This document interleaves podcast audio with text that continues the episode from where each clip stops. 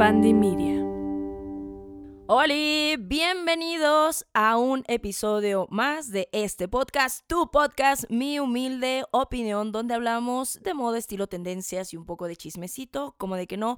Hoy toca un episodio muy especial, muy interesante, muy histórico, uno de esos que a ustedes les gusta mucho porque tiene un poco de todo, tanto chismecito como datos, como historia, como moda, como muchas cosas. Vamos a hablar de dos piezas icónicas, dos prendas que transformaron el mundo en el siglo XX y nos acompañan hasta nuestros tiempos y nos seguirán acompañando por mucho tiempo más. Vamos a empezar con este capítulo.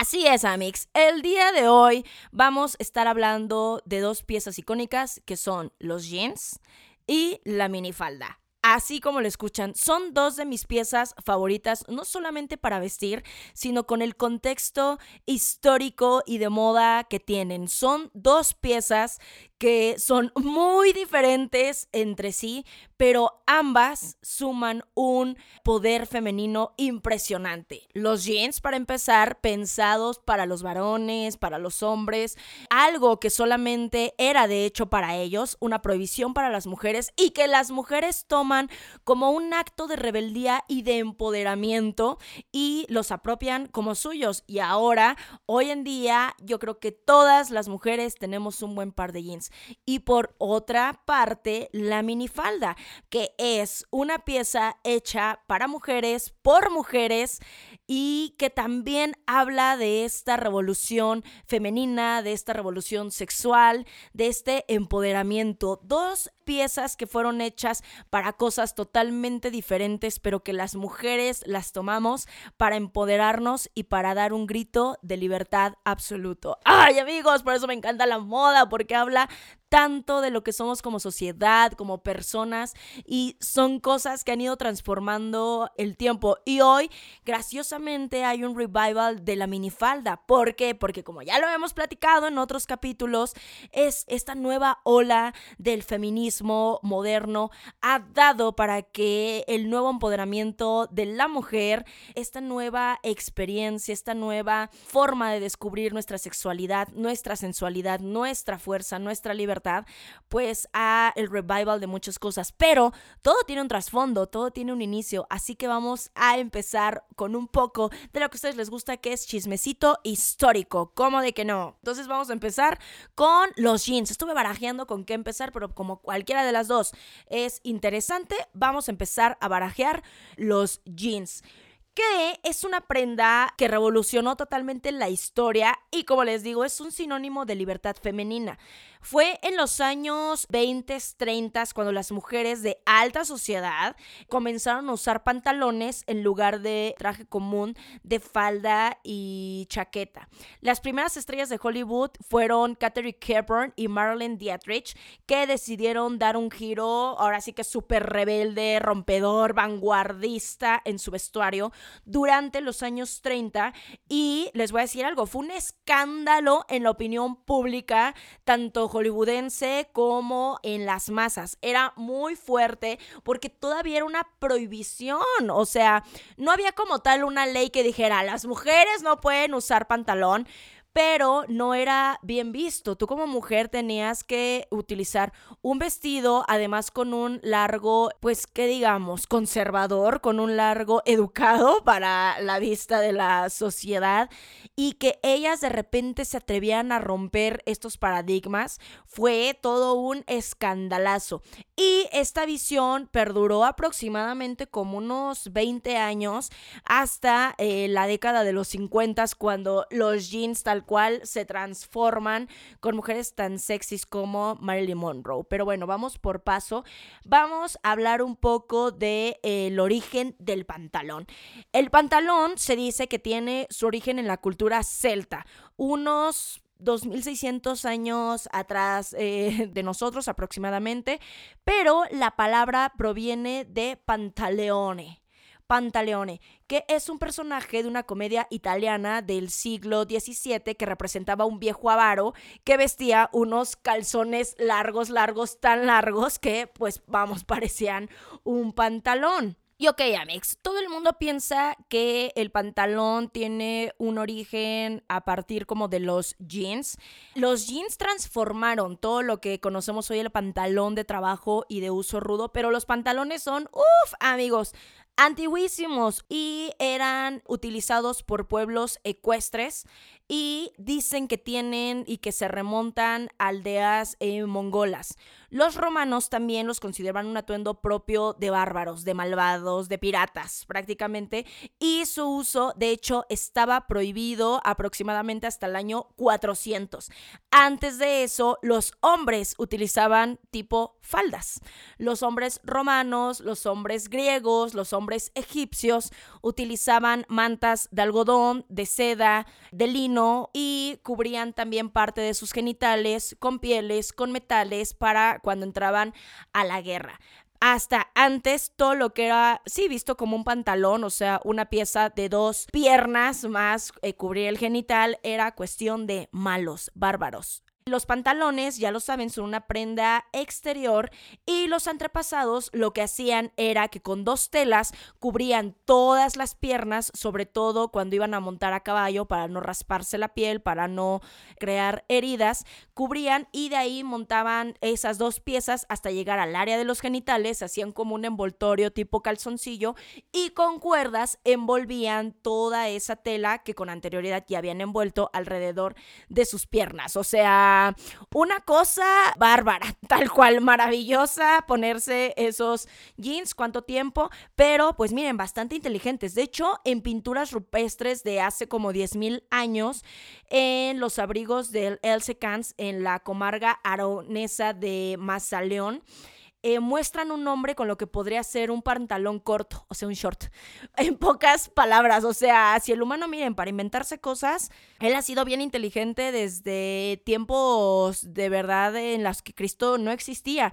Y los historiadores a menudo explican que si en alguna parte de una prenda pasaba entre las piernas, esta se trataba de un antepasado de los pantalones actuales, porque como les digo, la mayoría de todas las prendas que estaban utilizadas por los caballeros eran faldas o vestidos, como comúnmente ahorita los conocemos. En ese entonces habrán sido túnicas, habrán sido simplemente mantas, faldas envueltas, etc, etc, etc.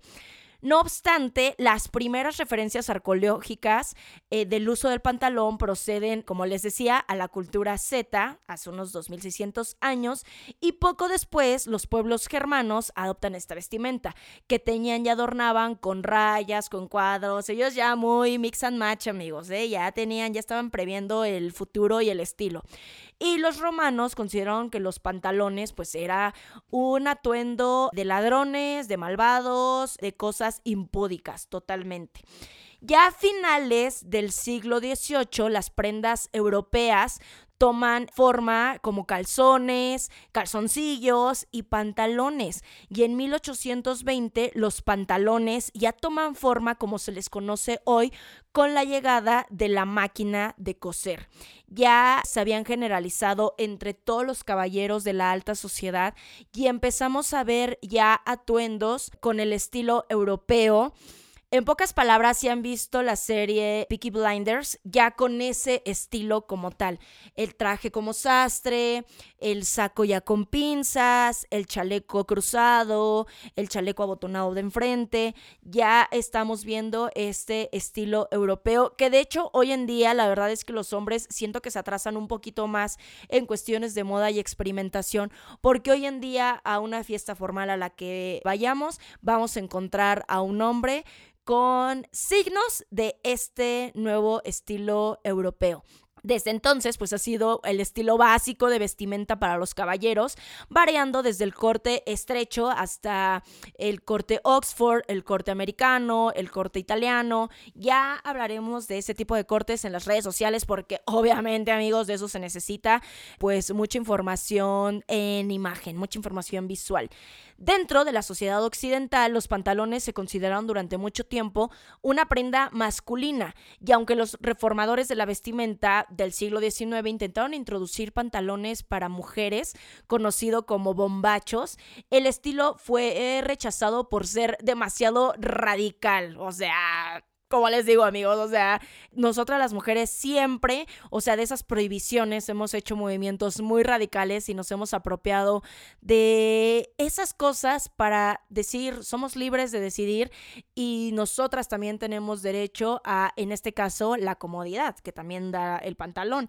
Y en el siglo XX se consideró apropiado que las mujeres usaran pantalones Primero para el deporte, luego para vestimenta informal y luego también cuando llega la guerra, pues era mucho más fácil estar en combate y estar dentro de todas estas áreas en el ejército con pantalón. Después es gracioso porque termina la guerra, los hombres quieren regresar a las mujeres a sus casas con sus hijos de amas de casa, cuando ellas ya habían encontrado que pues podían hacer más cosas que ser una ama de casa. Y ojo, porque aquí nunca falta la ofendida de ¿y qué tiene de malo ser ama de casa? Nada, güey.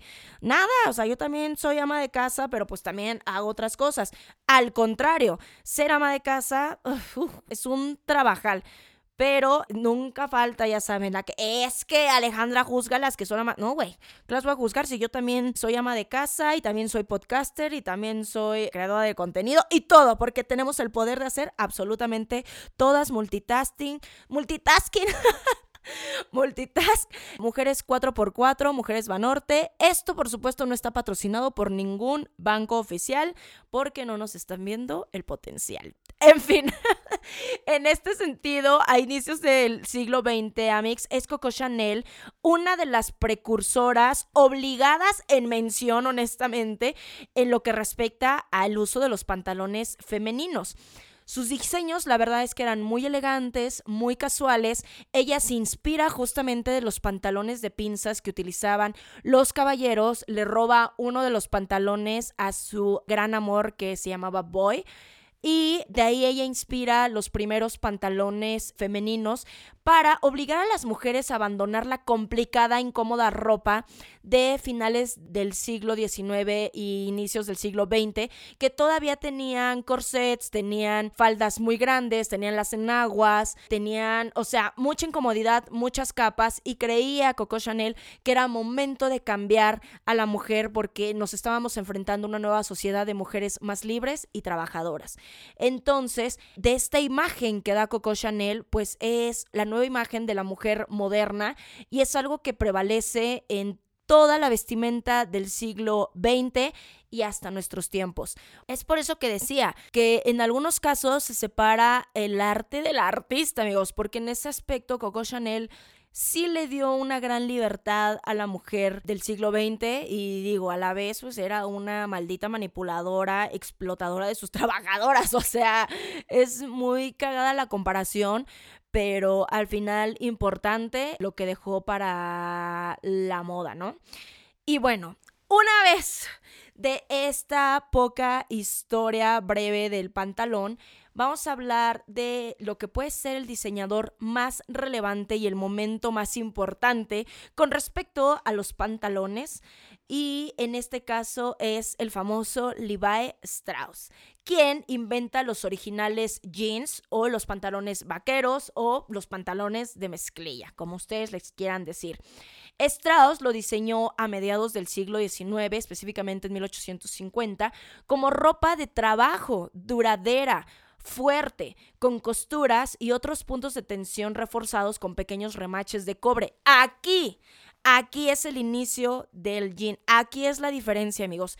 Esos pequeños remaches de cobre que vemos en las bolsas traseras, que vemos en la orillita de las bolsas delanteras, son lo que cambiaron a cualquier jean de combate o a cualquier pantalón X a un jean. Ese reforzamiento hace que le dé toda la durabilidad, porque se dieron cuenta que siempre se tenían que estar remachando de ahí y que siempre tenían que estarlos mandando a la costurera específicamente en esas áreas, porque guardaban tanto sus herramientas como monedas, como vamos, muchas cosas, entonces siempre de ahí se desgarraban los pantalones y este reforzamiento en cobre es lo que le da toda la diferencia a cualquier pantalón de la época. Finalmente, como les digo, fueron adoptados por trabajadores en todos los Estados Unidos y luego en todo el mundo. Un poco lo que pasaba con las botas Dr. Martens, que ya tendrán su propio capítulo, amigos, porque también es bien importante lo que hablamos y es otra justamente de las cosas utilitarias o de las prendas que estaban hechas para el Working Class Hero tal cual y pasa después al mainstream y se vuelve popular, ¿no? Pero eso, como les digo, merece su propio capítulo. La tela vaquera, como lo dicen, el denim, la mezclilla es justo una mezcla de algodones que en conjunto hacen una tela de mucha durabilidad tipo loneta que es muy fuerte, que no se desgasta con tanta facilidad, que se puede limpiar rapidísimo. O sea, la mezclilla es una chulada, amigos.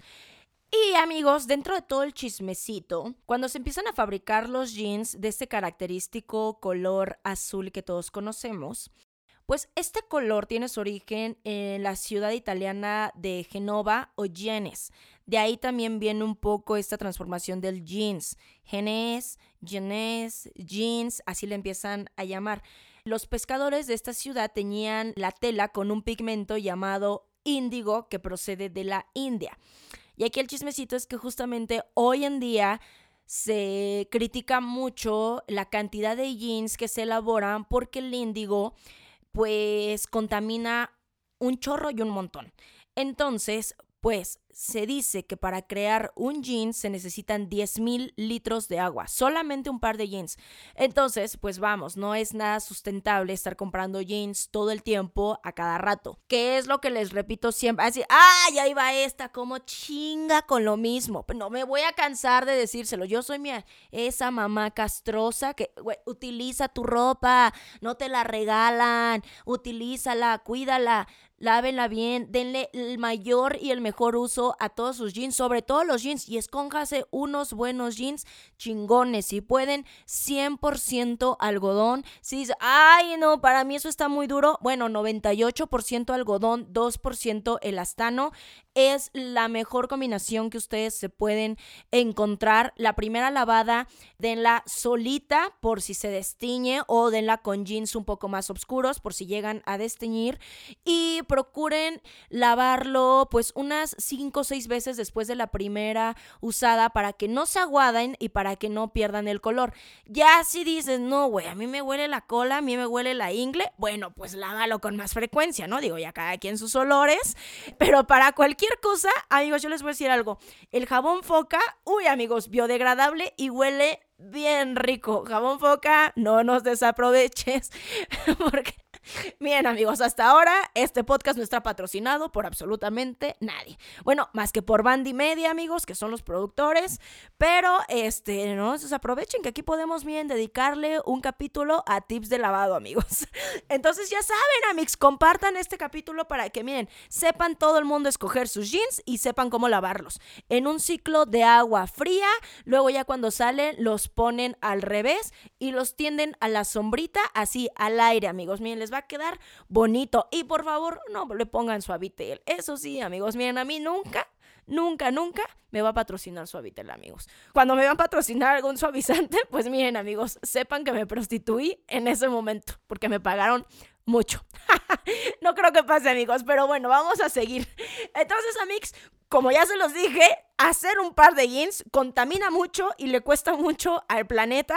Y ahorita con la escasez de agua, no creo que esta información le esté gustando mucho a los de Monterrey, ¿eh, amigos. Saber que por cada jeans que compran en Gino, que compran, no sé, ¿qué comprarán los riquillos de San Pedro? Chicos de Monterrey, cada vez que quieran irse a comprar un par de jeans, yo nada más les digo, 10 mil litros de agua se van por esos. Entonces, miren, mejor ya cuiden los que tengan, amigos, porque la escasez de agua es real y se viene peor, dice la Biblia. Se vienen cosas peores.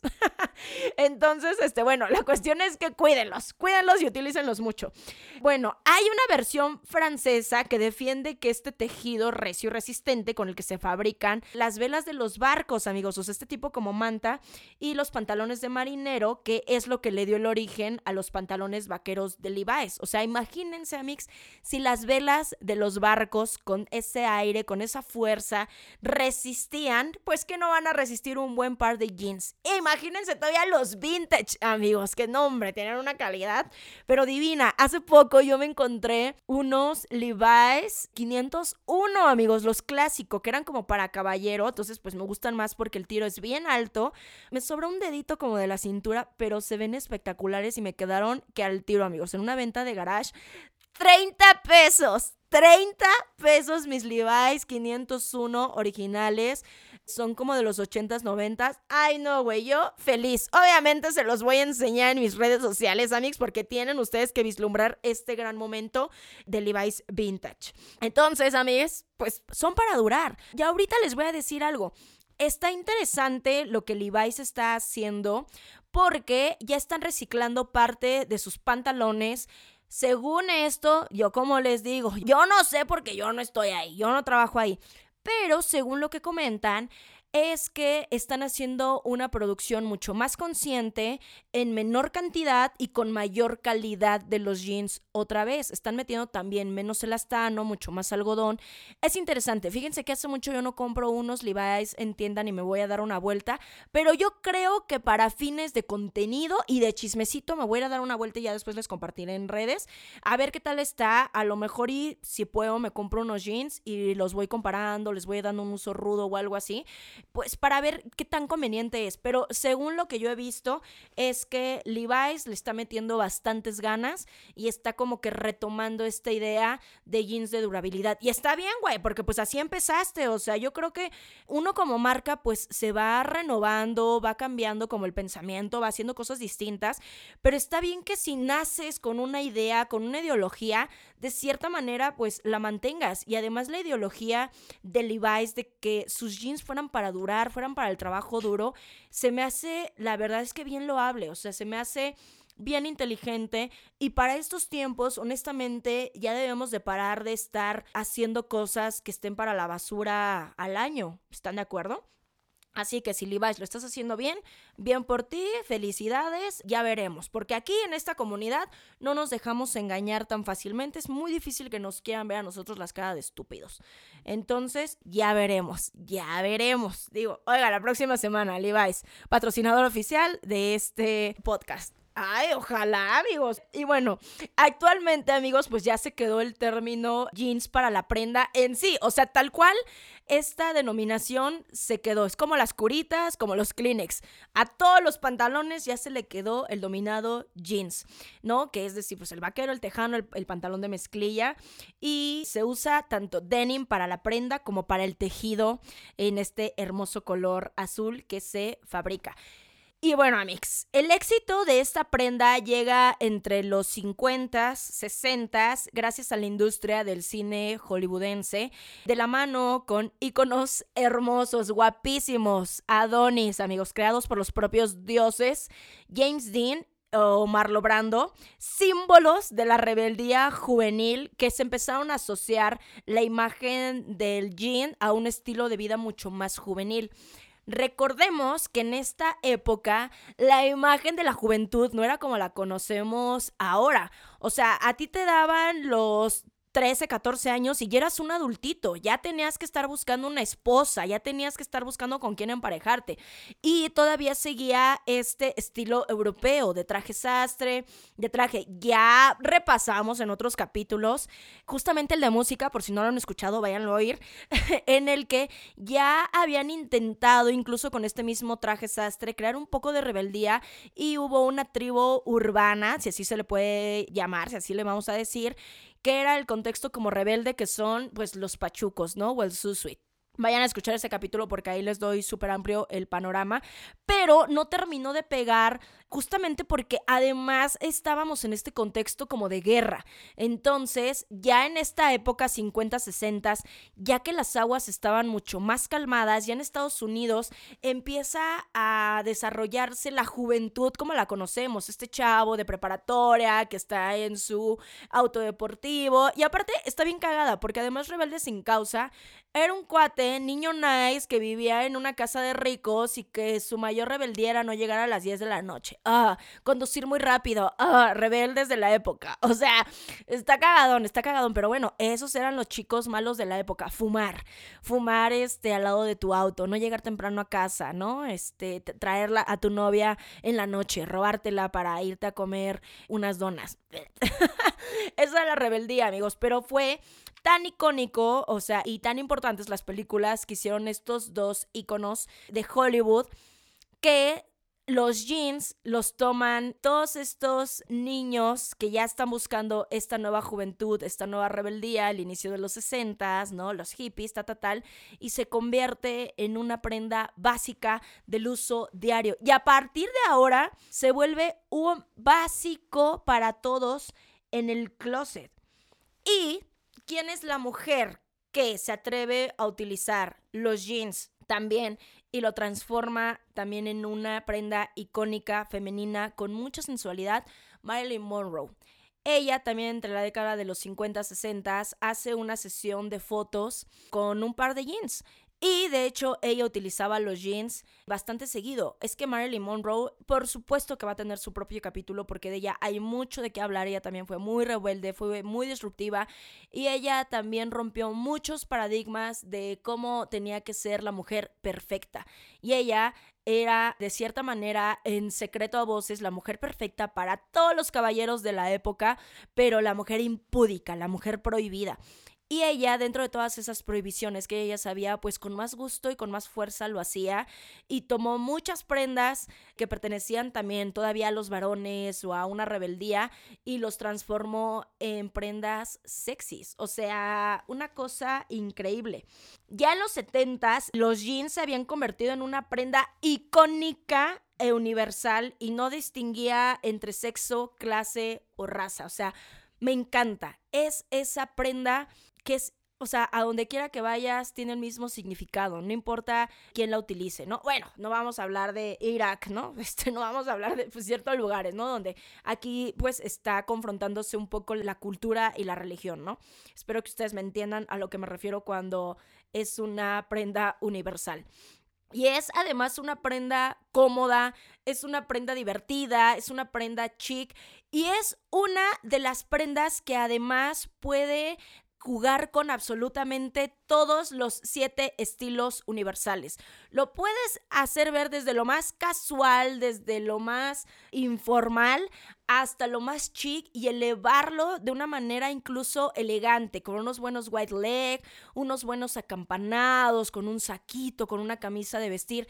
Es de verdad de esas pocas prendas que pueden pertenecer a cada uno de los estilos personales. O sea, es increíble. Ya vamos a hacer, no sé, ¿qué se les antoja? Díganme las redes.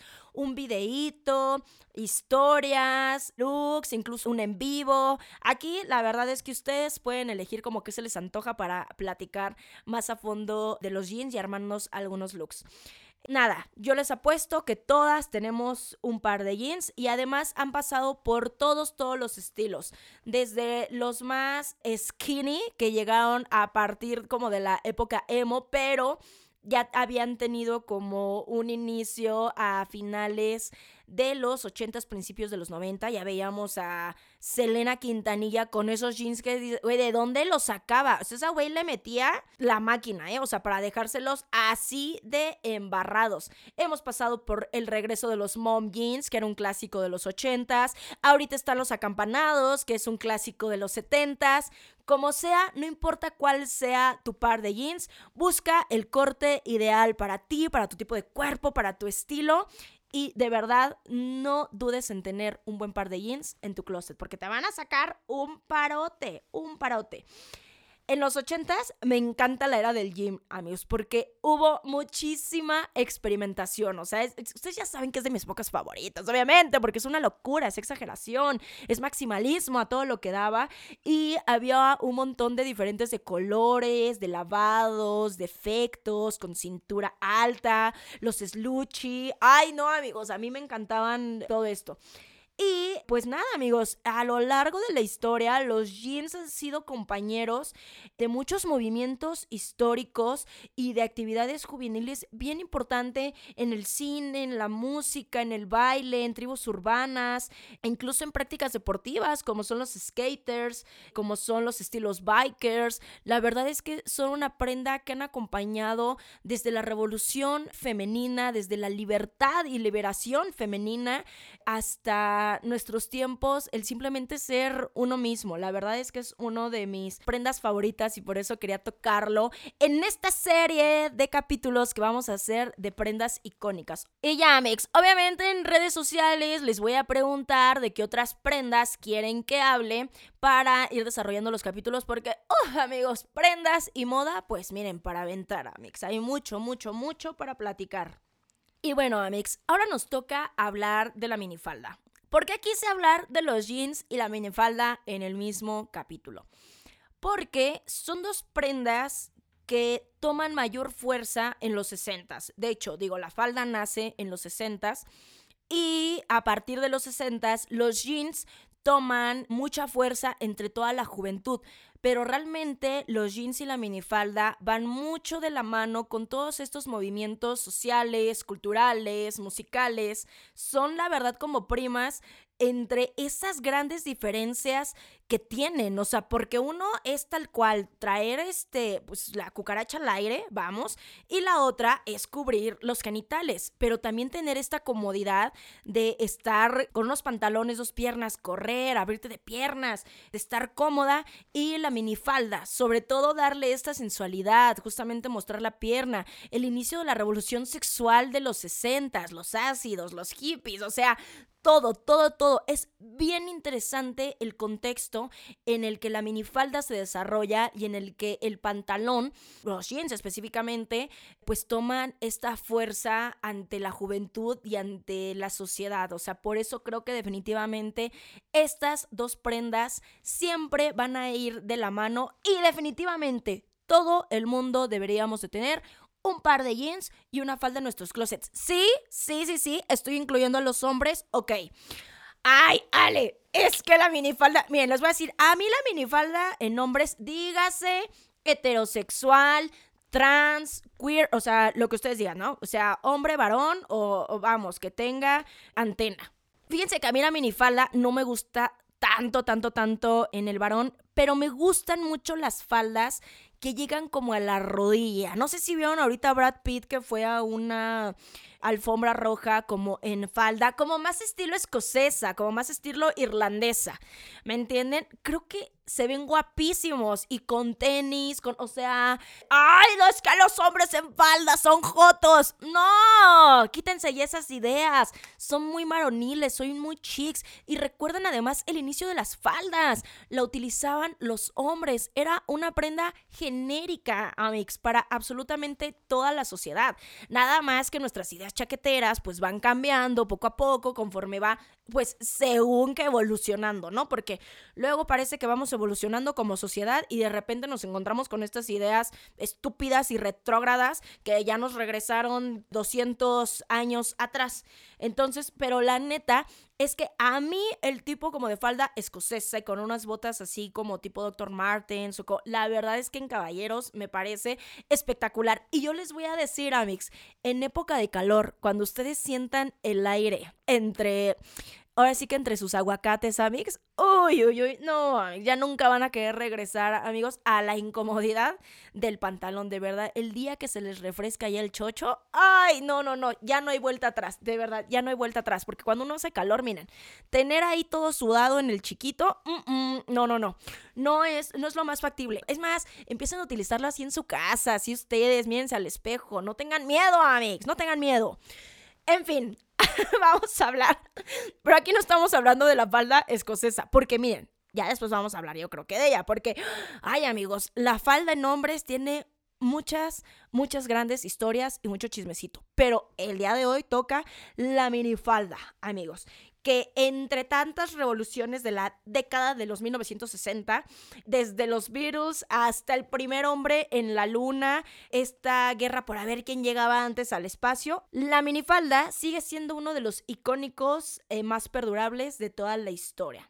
Hay distintas opiniones sobre quién inventó la falda, honestamente. Siempre se andan echando un tiro entre Mary Quant y André Courage. O sea, siempre, siempre se pelearon la batalla. También John Bates y Jim Baron compitiendo por el título de quién inventó por primera vez la falda todo apunta a que los primeros bocetos y a que la primera falda per se, que salió tanto a las calles como a todo apunta que fue Mary Quant.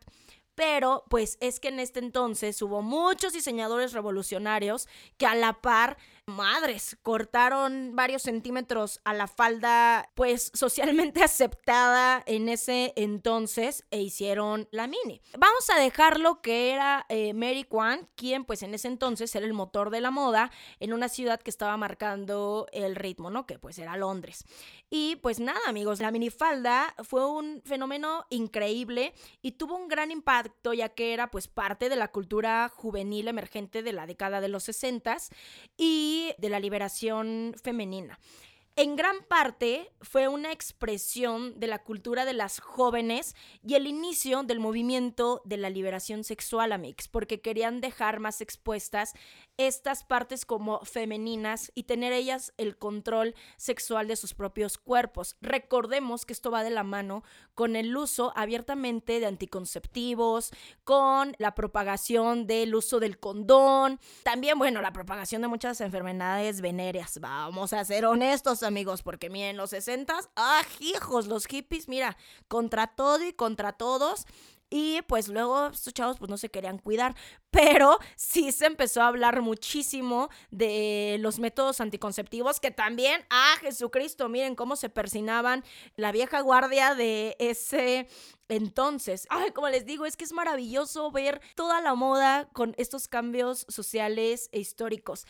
Recordemos un poco que en los años 20 ya había algo parecido en la cultura femenina con las faldas cortas, Charleston. ¿Recuerdan cómo las mujeres no solamente recortaron las faldas, sino que se quitaron los corsets, se quitaron la ropa interior y salían con vestidos que ahorita les podríamos decir los slip dress, pero en ese entonces era el estilo Charleston, bajaban la cintura, eran muy enfundados al cuerpo, una caída preciosa que, ay, ahorita se me viene a la cabeza Madeleine Bionnet, que fue una diseñadora francesa espectacular que inventa el corte al bies, o sea, sin costura. Era perfección. No dejó escritos de la técnica y han tratado como de imitarla. Se ha llegado a estar muy cerca, pero ella hacía siluetas al cuerpo solamente con el recorte de la tijera y era preciosa. Ella también es una de las precursoras de esta liberación del corset femenino y además ella era una gran mujer. Obviamente, díganme si quieren que hagamos un capítulo dedicado a puras diseñadoras femeninas, porque ella era una de las compas de Coco Chanel, pero era en cuestión nivel persona, pues totalmente diferente. Y nada, Mix, ya habían existido justamente un poco esta revolución de recortar las faldas en esta época juvenil de los locos años 20 porque en ese tiempo, pues las mujeres fueron consideradas más libres sexualmente que sus antecesoras. Podían salir con sus parejas sin supervisión, elegir a su futuro cónyuge, besar a varios hombres antes de casarse, intercambiar caricias impúdicas. ¡Ay! Seguían, eso sí, amenazadas con lo que siempre habían limitado, pues su libertad sexual y el peligro de quedar embarazadas ya no era tanto un miedo porque ya se inventaban sus propios métodos anticonceptivos, un poco peligrosos, la verdad, ¿eh? ya les contaré. Pero no termina de cuajar porque poco tiempo después inicia la guerra e inicia también esta crisis de los años 20 y como que vuelve a haber un retroceso. Pero ya estamos hablando que en este siglo el chip de la mujer cambiaba. Y si se dan cuenta, cada siglo el chip de la mujer está cada vez más acelerado ante una libertad que hemos buscado desde el inicio de este mundo. Y por supuesto que lo vamos a encontrar. ¡Ja, perros! Tiemblen, tiembla patriarcado, tiembla, porque el matriarcado va a conquistar culero. Digo, digo, Alex. y bueno, ya en los 60, como les digo, pocas mujeres, pero en su mayoría deportistas, habían utilizado minifaldas en la parte como más de tenis, golf, este, todo hasta a quien se les permitía jugar. Es como les digo, aquí ya había muchas mujeres rebeldonas, ¿no? Hasta que Juan empezó a venderlas en su mítica boutique Bazar de la calle mítica Kings Road, que ya lo platicamos en otro capítulo, que Kings Road era justamente donde se iba a surtir David Bowie de la espectacular ropa que llevaba a los escenarios y es aquí donde encuentra un diseño de Kansai Yamamoto y de ahí, o sea, ay amigos, es que si yo pudiera regresar al tiempo, yo, yo de verdad que retomaría décadas del 65 como al 86. O sea, yo, quisiera vivir en esa época mi adolescencia y juventud, güey, como juventud madura. O sea, yo soñaría con esos momentos. Pero bueno. Ella ya había experimentado con algo similar en su juventud cuando se enganchaba la falda de su uniforme escolar para arriba para tener un aspecto más interesante. Clásico, clásico. O sea, ¿quién en la secundaria, ¿quién no conocía a la morra que se hacía 25 dobleces para que su falda escolar estuviera más chiquita? O sea, a fuerza, a fuerza que todos tuvimos esa compañera. Y si tú no te acuerdas de esa compañera, es porque esa compañera eras tú. y así, ya me exhibiste, culera, ya me exhibiste. eras tú la que se doblaba la falda de la escuela para verte más interesante y más sexy. Ay, amigos, pero también eso me preocupa porque miren, chavitas de secundaria queriendo vernos más sexys. Ay, no sé, amigos. Ellos siempre, miren, yo tengo opiniones encontradas porque yo, parece entonces, o sea, es que yo me acuerdo, amigos, cuando yo tenía 13 años, que uno ya se siente madura, una ya se siente grande, ya, ay, yo que le diría a Aleja, ay, cállate, pendeja, estás bien tonta, o sea, eres una niña, eres una escuincla, todavía estás viendo Sakura Card Captor, o sea, tú todavía ves Yu-Gi-Oh y te emocionas, cálmate, eres una pinche mocosa. Uno ya, amigos, o sea, de verdad ya se siente madura, ya se siente grande, te quieres apresurar a crecer y en la secundaria Luego tienes esto mucho justamente de querer gustarle la mirada masculina. Ay, no, no, no, amigos. No, qué bueno que las generaciones ya estamos cambiando y desde mira, ancina de chiquitas les estamos enseñando que la única mirada que nos debe de importar es la del espejo. Amix, pero en ese entonces, ay, Amix, la verdad, eso de estarte subiendo la minifalda era por complacencia de la mirada masculina porque no faltaba el pendejo de, ay, mira, trae su falda de monja. Clásico. Ay, amigos, es que qué revolucionaria la falda, ¿no? La minifalda. O sea, justamente, o sea, es todo bonito. Y ahora se han dado cuenta en cuántas escuelas las alumnas exigen utilizar pantalones como sus compañeros porque es más cómodo y además traen bolsas. Bolsas, amigos, bolsas. Uy, uy, cuando uno se topa con falda con bolsas, maravilloso. Es el mejor día de la semana. en fin, Amix, perdón, Amix, perdón. Es que ya saben que esto se combina con mi humilde opinión, anécdotas personales, el chismecito. Y yo, amigos, miren, yo lo siento aquí cerquita. Yo nada más me estoy pensando, como, ay, ¿qué me dirían Mix Amix? No, hombre, estaríamos aquí risa y risa. Pero bueno, déjenle doy un sorbito a mi café. me encanta que escuchen el zorrito. Y bueno, Amix. Mary Quant contó que la musa, que fue la que le dio la invención a la minifalda, fue una bailarina de zapateo a la cual espiaba en el estudio de danza donde tomaba clases de ballet. Ella dijo, tal cual, aquí los voy a leer, una vez escuché la música que venía de al lado y cuando me asomé vi una clase de zapateo y en el medio de la habitación una chica un par de años mayor que yo que reflejaba todo lo que yo quería ser. Tenía puesta una falda corta plisada de unos 25 centímetros de largo, con un ajustado suéter negro, medias negras y un corte de pelo bob. Lo que me sorprendió fue cómo toda su apariencia se enfocaba en lo que tenía en sus pies, un par de calcetines blancos, un par de zapatos de zapateo con correas en los tobillos. Desde ese día quedé fascinada con esa hermosa imagen de piernas y tobillos. ¡Ay, Amix!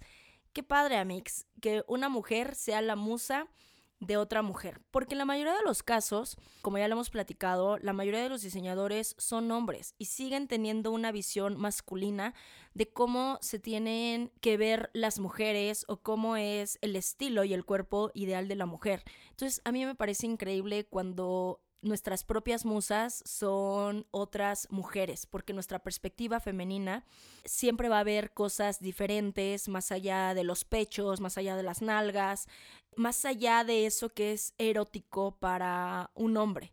¿Están de acuerdo? Y bueno, hay una foto icónica justamente de Mary Quant con su minifalda al lado de su auto Mini Cooper. O sea, todo lo que es una imagen totalmente inglesa, ¿no? Ella decía que el Mini Cooper combinaba a la perfección con su minifalda y hacía querer todo lo que estaba ahí, que todo lo que se veía ahí estaba bien, que se veía genial, que era juvenil, que era divertido, que era exuberante, que era coqueto, que era joven, que era todo perfecto en su medida. Un auto chiquito, una falda chiquita. Dijo Mary Quant en uno de los documentales. De hecho, véanlo, es muy interesante. Se llama Mary Quant Mini Cooper Mini Falda. O sea, tal cual. Eso yo también lo vi en el canal Hola.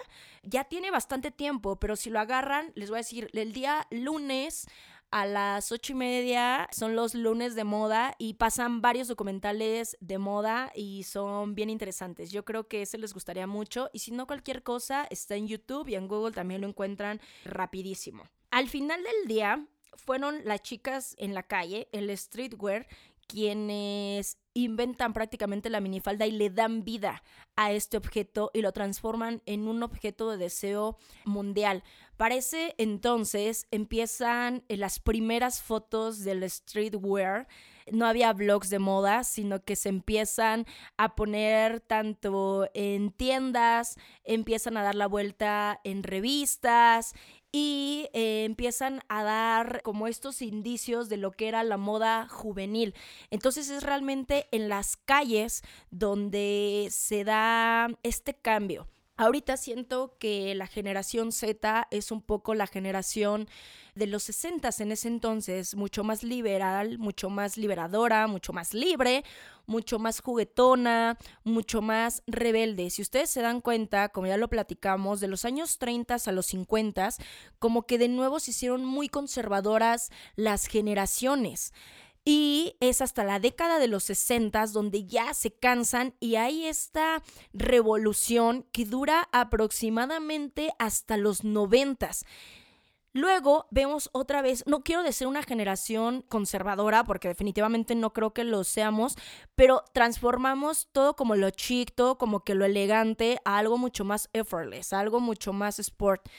Y como que cambia otra vez la silueta, ¿no? Esta silueta de la que hablamos, la nueva silueta oversize, la nueva silueta como más sport, justamente como que cambió y ahorita las nuevas generaciones están cortando de nuevo las faldas, quieren también otra vez libertad, quieren apropiarse de sus cuerpos, quieren apropiarse de su feminidad, quieren apropiarse de su sexualidad y decir, o sea, me importa un carajo que seas un pinche cerdo asqueroso que no me deja caminar por la calle, que me vas a piropear o que me vas a ofender, pero yo tengo el control de mi cuerpo, ¿no? Y creo que digo, cada vez esperemos que este mensaje vaya llegando a más oídos en el que sepan que las mujeres no nos vestimos para darle gusto a los hombres en la mayoría de las ocasiones. Y está al final del día, justamente en las calles y en estas expresiones artísticas, expresiones diarias, expresiones juveniles, donde le damos vida a una pieza.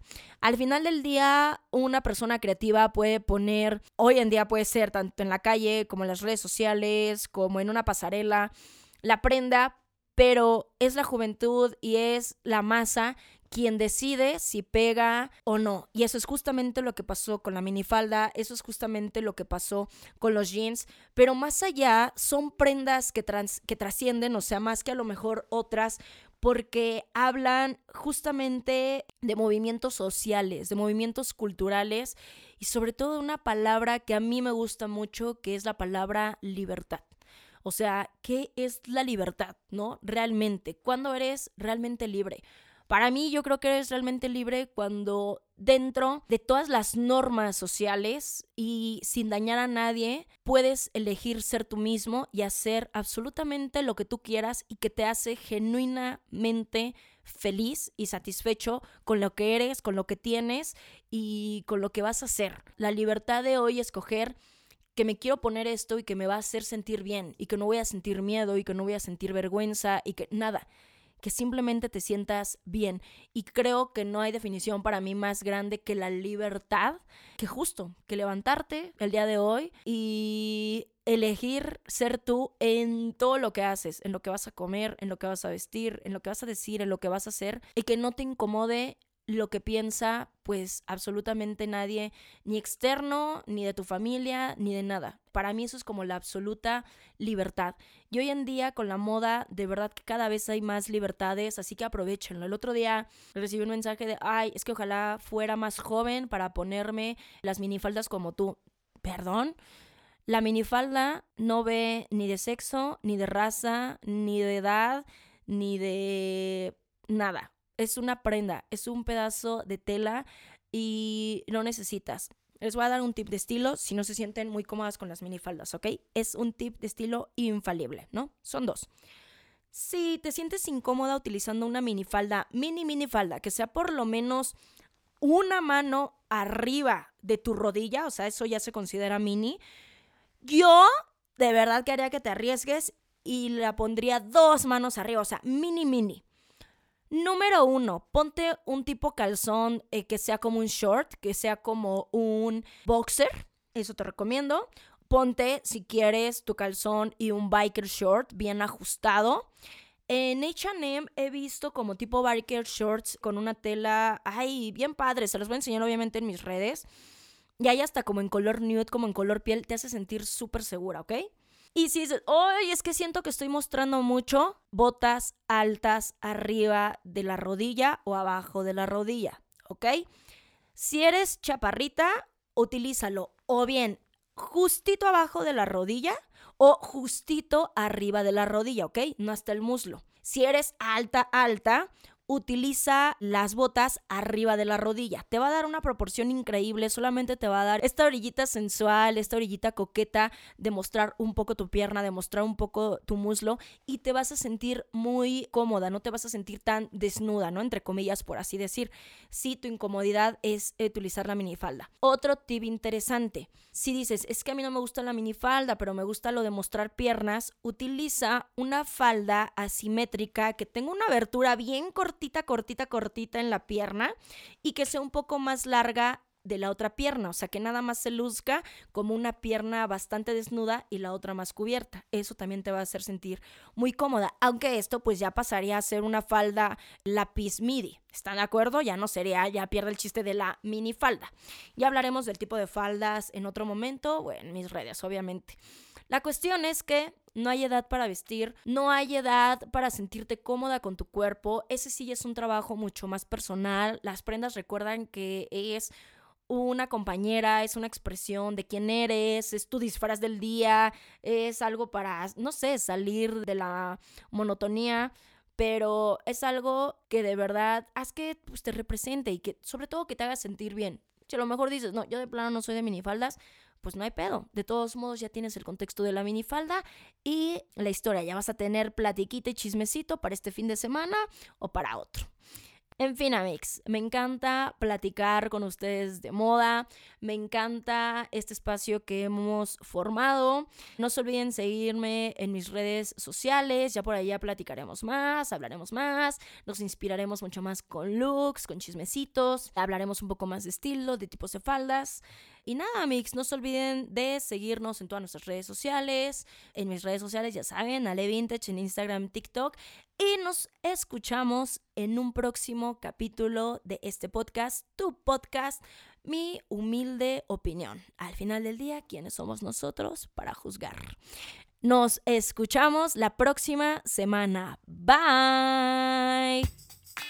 Mi humilde opinión es producido y conducido por mi Vintage. Música por José Pablo Arellano. Diseño de portada por Pablo Sebastián con producción ejecutiva de Mariana Solís y Jero Quintero. Este es un podcast de Bandy.